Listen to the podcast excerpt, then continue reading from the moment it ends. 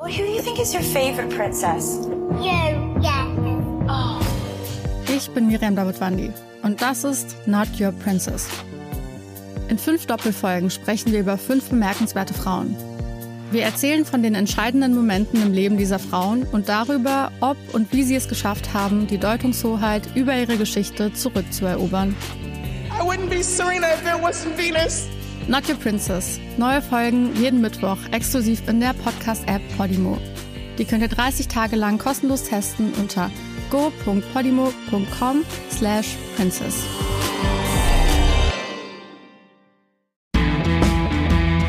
Schießlers Woche.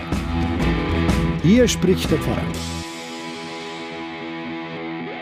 An sich kann man fast die Uhren danach stellen. Irgendwann einmal kommt das Thema dann doch zur Sprache, nämlich die längst überfällige, konsequente Trennung von Staat und Kirche doch etwas intensiver unter die Lupe nehmen zu müssen, so wie es jetzt seitens der Ampelregierung in Berlin neu angestoßen wurde. Mal erscheint sie als Sommerlochfüller in den Gazetten und Talksendungen, mal als echtes politisches Anliegen, das sich dann doch wieder mal nicht richtig durchsetzen kann.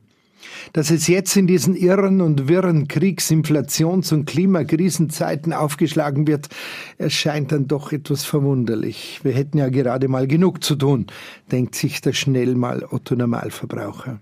Ehrlich gesagt sind mir auch die Hintergründe für ein solches Diskussionshalali nicht immer präsent und einsehbar.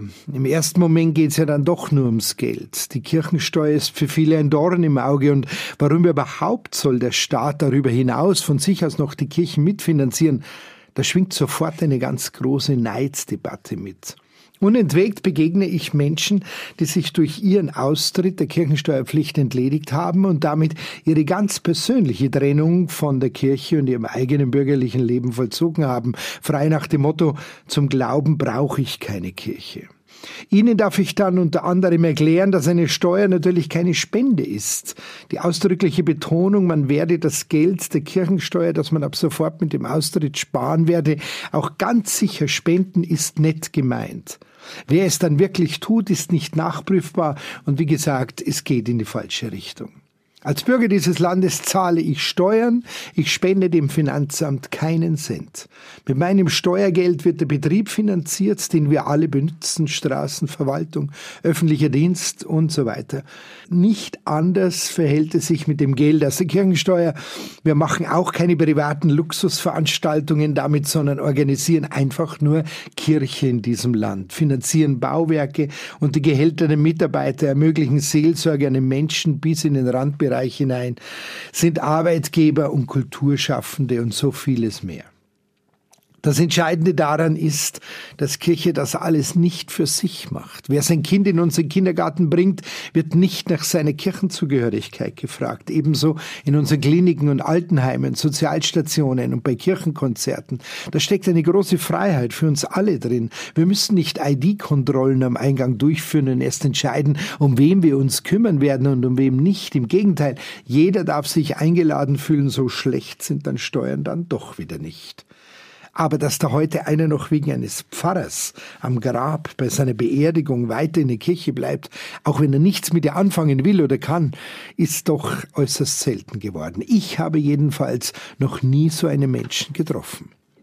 Natürlich, wir können das System verändern. Da macht halt nur noch der bei uns mit, der den Club auch mitfinanziert. Dann werden katholische und evangelische Kindergärten, Schulen und soziale Einrichtungen konfessionsgebundene Veranstaltungsräume. Aber genau das wollen wir doch gar nicht.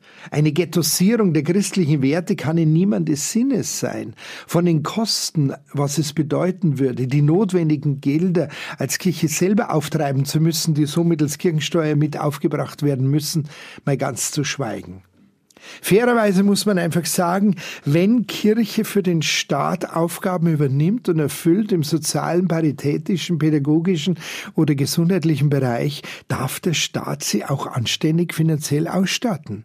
Warum sollte sie das als eigene Mittel machen? Eröffnen Sie doch ein Altersheim und machen Sie die Arbeit dort. Der Staat wird auch Sie finanziell mittragen, sagte mal bei einer Podiumsdiskussion der bayerische SPD-Politiker Franz Magget, als ein Diskutant sich über die staatlichen Unterstützungen für kirchliche Einrichtungen aufregen wollte. Oder glaubt wirklich jemand, wir wären so kleinkrämerisch und würden uns als Kirche nicht verantwortlich fühlen, wenn jemand unsere Hilfe braucht, selber aber nicht mehr zu uns gehört? Wir begleiten jeden, auch auf seinem letzten Gang über dem Friedhof und trösten die Angehörigen. Das muss, kann und braucht man nicht bezahlen. Vielleicht gibt es manchmal Initiatoren dieses Antrags der Trennung von Staat und Kirche, aber auch wirklich um ein totales Nicht-Einmischungsprinzip zwischen Staat und Kirche, also jetzt rein ideologisch gesehen. Ich mag und kann aber auch da einfach nichts entdecken, wo dieses Prinzip bei uns ohnehin nicht schon längst wirksam wäre. Und wie auch immer eine Kirche vom Staat mitfinanziert wird, ich würde immer von meiner Kirche erwarten, dass sie sich einmischt, wenn die Grundrechte, Werte und Voraussetzungen in eine Gesellschaft getragen, bewertet, kritisiert oder umgestaltet werden müssen. Lange Rede, kurzer Sinn. Ich würde mir halt einfach nur erwarten, dass wir bei jeder Gemengenlage fair miteinander umgehen. Will heißen, wir als Kirche brauchen einen Staat und eine Gesellschaft, die jedem Einzelnen die freie Religionsausübung gewährt. Je selbstverständlicher das ist, umso konzentrierter und heilsamer können wir uns um die Menschen kümmern. Wir brauchen keinen Sonderstatus, sondern sind dankbar für ein politisches System, das uns wirklich echte gute Seelsorge, Bildung und Sozialarbeit, aber vor allem Glaubensverkündigung, also Sinnstiftung bei den Menschen möglich machen kann. Und kein Verantwortlicher in Politik und Gesellschaft würde behaupten wollen, dass eine solche Mitwirkung der Kirche schädlich ist, so dass sie am Ende gar separiert und vom gesellschaftlichen Leben getrennt werden müsse. Wir haben einen Auftrag für die Menschen, für die Bauwerke, für Kunst und Kultur. Die Geschichte hat ihn uns übergeben. Jetzt kümmern wir uns darum, zum Wohle aller, und wir tun es gerne, solange uns die Kräfte und die Mitarbeiter ausreichen. Ich sitze hier am Schreibtisch, sammle meine Gedanken für diesen Podcast und über mir höre ich Kinderlieder und Kinderfüße fest auf dem Boden trampeln. Eine ehrenamtliche Mitarbeiterin unserer Pfarrei gestaltet wieder die wöchentliche frühmusikalische Unterrichtsstunde mit Müttern und Kleinkindern. Das ist möglich, weil unsere Pfarrei einen Raum in einem Pfarrheim mit funktionierender Heizung und klingenden Orff-Instrumenten zur Verfügung stellen kann. Die Musikpädagogin erhält von uns eine kleine Aufwandspauschale und all das finanzieren und bieten wir sehr, sehr gerne an. Und es kostet den Eltern und ihren Kindern keinen Cent. Niemand von uns fragt die Teilnehmer, ob sie berechtigt sind, da mit dabei zu sein. Sie sind es. Und wir sind für sie da. Das genügt. Was bitte willst du hier trennen? Ich wünsche euch eine gute Woche, euer Pfarrer Schießler. Schießlers Woche ein Podcast vom katholischen Medienhaus St. Michaelsbund und dem Münchner Kirchenradio. Vielen Dank, dass Sie sich wieder meinen Podcast Schießlers Woche angehört haben. Den gibt es übrigens auch auf Innehalten, der Plattform rund um Glaube und Spiritualität von St. Michaelsbund. Egal ob Impulse, Buchtipps oder Gutes für Geist und Seele, auf michaelsbund.de slash innehalten finden auch Sie bestimmt das Richtige. Klicken Sie doch einfach mal rein tun Sie sich was Gutes, Ihr Pfarrer Schießler.